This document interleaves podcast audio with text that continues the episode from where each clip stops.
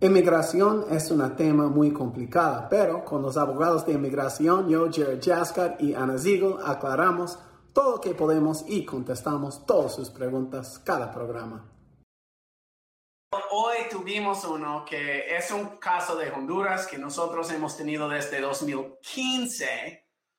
Hoy fuimos al juicio del asilo, pero eh, lo que pasa es que la fiscalía leyó toda la historia, todas las pruebas, habló con el abogado Luke y ella dijo que estaba de acuerdo con dar el asilo.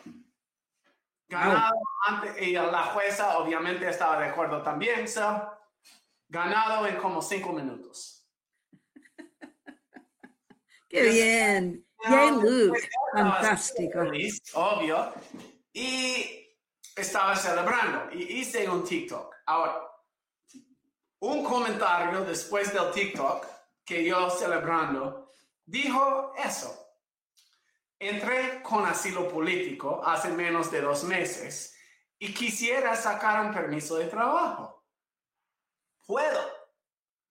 Y e, eso para mí, yo dije, yo no voy a poner eso a un momento para la abogada Ana, porque de verdad eso demuestra lo que Ana y yo creemos, que es como es malentendido, básicamente. Vamos a decir que eso es malentendido. Porque esta persona no, no entró con asilo político, entró con un, una entrevista de un miedo creíble. Right? Tiene que ser. Right. Sí, sí. Um,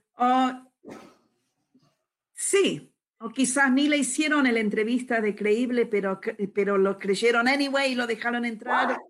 Em, pero así lo, lo dejaron entrar, right, right, right. Ya, lo que la gente no entiende es que eh, cuando uno cruza, cuando uno entra por la frontera, em, no, no, no, entra con un estatus, no tiene ya hecho. Eh, un caso de asilo político tarda muchísimo tiempo em, y, hay una aplicación que es larga, eh, que, hay que contestar un millón de preguntas, hay que dar muchas explicaciones, hay que tener declaraciones escritas, eh, hay, hay, que tener evidencia eh, sobre lo que ocurrió.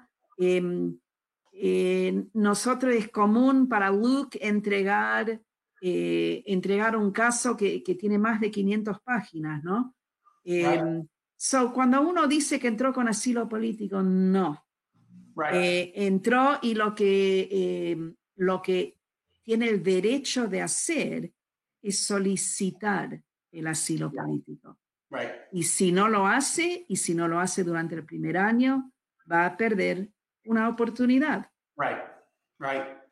Y Vamos, vamos a la segunda parte de la, de la pregunta del permiso de trabajo. Ok. Los que tienen una aplicación para asilo pendiente pueden pedir el permiso de trabajo. Los que entran buscando asilo, no. Y si no han hecho la aplicación de asilo. Es una gran concepción, y, pero es es normal estar confundido. hemos visto varios casos de apelación que han como hablado de este Méndez Rojas, por ejemplo, como fue bien claro que muchas personas no lo entiendan. Ana y yo hablamos con mucha gente que esperan su fecha de corte antes de ver un abogado, pero estamos viendo gente esperando tres años para su fecha de corte y ya estuvo cuando ellos llegan a hablar con nosotros. So, la respuesta para esta persona es, puede pedir un permiso de trabajo si tiene un I-589 hecho. Si no... Bueno, y pendiente por más de 150 días. Exactamente, right, right. Y después viene rápido y después viene rápido. So, ahora. esa, esa persona tiene que hacer una consulta con un abogado. Nosotros estamos dispuestos a hablar con él, con ella. Así es. Ahora, vamos a ver un cambio en noviembre del I-589 en que un abogado le puede ayudar a preparar este documento sin presentar su... sin representarte en el caso completo.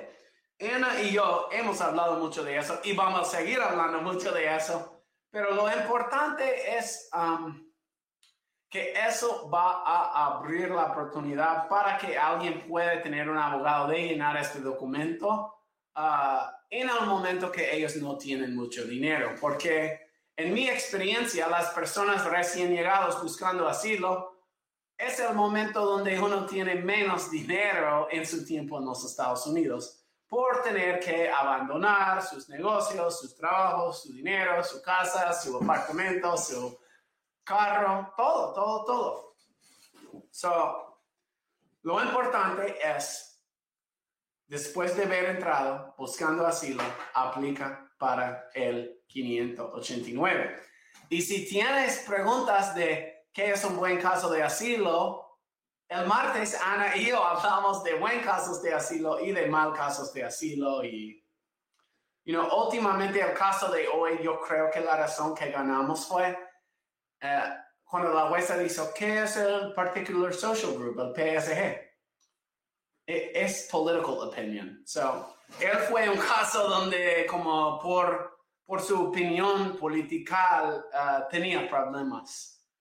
Y el abogado Luca ayer me dijo, hablando de este caso, hay dos tipos de políticos en Honduras. Los corruptos que roban y los que van a morir por no ser corruptos. Lastimosamente, mucha verdad. Em, ah, y quiero agregar otra cosa. El hecho de que uno eh, pudo eh, lograr entrar a los Estados Unidos con la idea de que pueden solicitar el asilo político porque el oficial lo dejó entrar y le dijo eso, no quiere decir que actualmente tiene un caso bueno de asilo político. También, también. también. porque ya, porque nosotros vemos a personas que vienen, que quieren hacer una solicitud para asilo, nosotros le explicamos que que probablemente es un caso que lo van a perder y no les gustan escuchar eso, ¿no? De nosotros. Se enojan quizás, pero eh, nosotros estamos acá para evaluar los casos de ustedes, para decirles honestamente si tienen una posibilidad de ganarlo o no. Eh, antes de que te vayas, una pregunta rápida, rápida. Yo sé que te vayas, pero esta persona aquí es una persona que sí tiene el 589 porque dice que ya tiene su permiso de trabajo, los le ayudó a él los pro bonos y estoy pendiente con el asilo y él ahorita está en búsqueda de una abogado. Buen punto y así es. Y la respuesta para ti, Facebook user, es llamada, por favor. Échanos una llamada, hablamos contigo. Gracias por escuchar nuestro programa. Recuerda que todo el consejo en el show es para información general y si quiere consejo personal, hay que hacer una consulta con nosotros. Gracias.